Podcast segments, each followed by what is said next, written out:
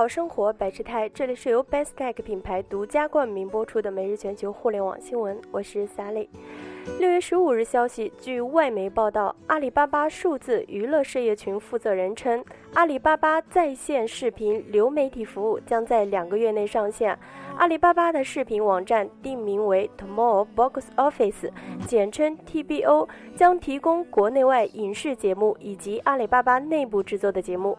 该负责人表示，TBO 的定位是重新定义家庭娱乐，成为中国的 HBO 和中国的 Netflix。